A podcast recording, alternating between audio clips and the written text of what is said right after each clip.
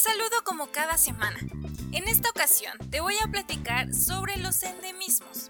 Este tema surgió a raíz de la celebración que se hace año con año en el mes de septiembre.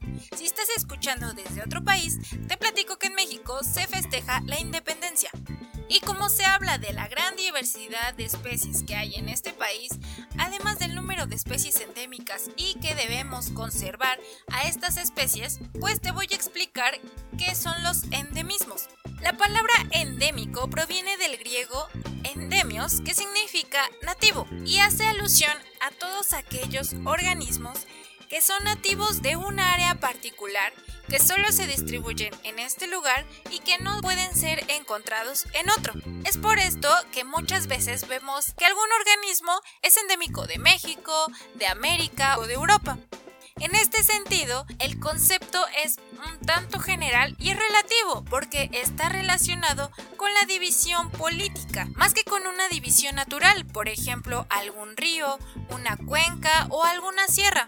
En muchas ocasiones se puede leer en algunos documentos o en algunas revistas o incluso se puede escuchar en la televisión que encuentran alguna especie que es rara y normalmente se les asocia con ser una especie endémica, pero esto está más ligado al poco conocimiento de su área de distribución y no sabemos exactamente si esta puede ser catalogada como endémica.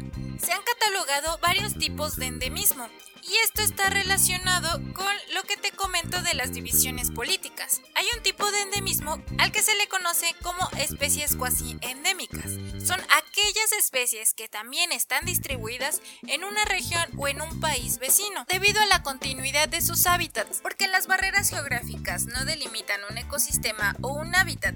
Y también hay otro concepto que es el de especies semiendémicas, que son aquellas especies que se encuentran en un punto determinado o en alguna región, pero solo durante una época del año.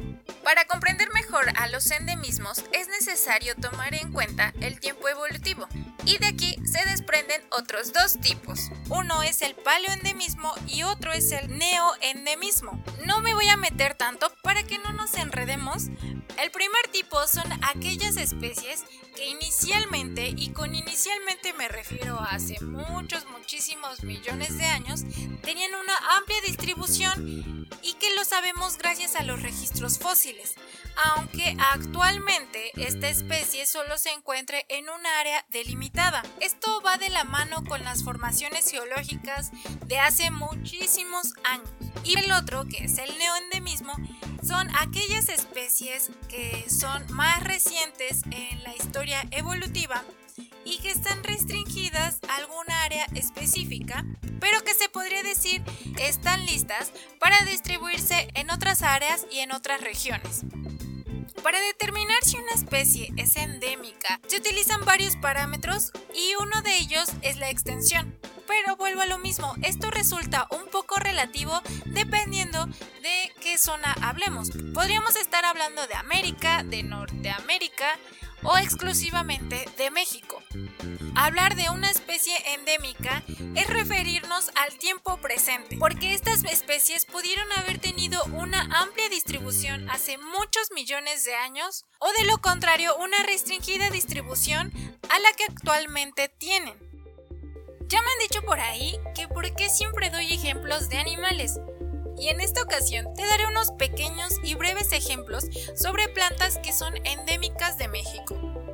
En primer lugar está la especie Lophophora williamsi, o comúnmente conocida como peyote.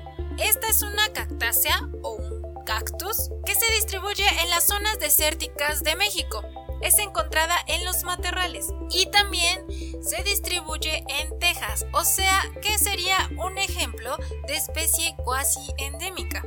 El peyote es muy conocido por presentar alcaloides psicoactivos además del uso tradicional que emplean diferentes grupos de personas en estos lugares en donde se encuentra.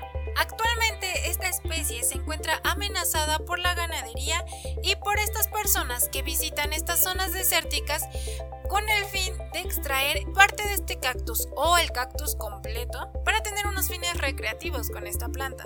La otra especie es Echinocactus platiacanthus o mejor conocida como biznagaburra o asiento de suegra. Esta planta también es un cactus y se distribuye de igual forma en las zonas desérticas del país. Esta especie es muy importante y por mucho tiempo para la realización del dulce conocido como acitrón, un dulce que se emplea en diferentes alimentos como en la rosca de reyes o en los chiles en nogada y por esta misma razón esta especie se encuentra amenazada, además de otras actividades como la ganadería. Y por último, la especie Datura ceratocaula, que también es conocida como toloache de agua o tornaloca. Las especies que se les conoce como toloache se distribuyen en diferentes partes de América, pero esta especie en concreto solo se encuentra en México.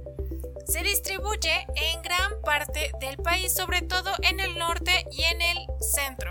Es una planta muy peculiar, a diferencia de las otras especies de toloache, se encuentra en terrenos que son temporalmente inundados o en cuerpos de agua poco profundos, es decir, es acuática o semiacuática. Uso de esta planta es farmacológico, pero también se le conoce por ser tóxica y alucinógena. Esta planta es muy famosa en el imaginario social del amor o del enamoramiento. Se dice que cuando alguien está muy enamorado de otra persona es porque le dieron toloache. Y bueno, aquí están estos pequeños ejemplos de plantas endémicas. Hay demasiadas especies de plantas, de helechos y de hongos que son endémicos de México, pero que no es posible mencionarlos todos porque nos llevaríamos las horas aquí hablando muy plácidamente en este podcast y como tu tiempo es valioso, pues hasta aquí lo dejaré. Y en el siguiente episodio te traeré una segunda parte de especies endémicas de México. Me gustaría saber si de donde tú me estás escuchando hay alguna especie de planta que sea muy conocida por su uso y que además sea endémica. Hasta aquí llegó el episodio de hoy. Me voy, pero no sin antes agradecer que te hayas quedado hasta el final. Y si es la primera vez que estás pasando por acá, te invito a que vayas a escuchar los otros episodios. Recuerda que tengo Facebook y puedes seguirme como Naturalmente Podcast. Nos escuchamos la próxima semana. Adiós.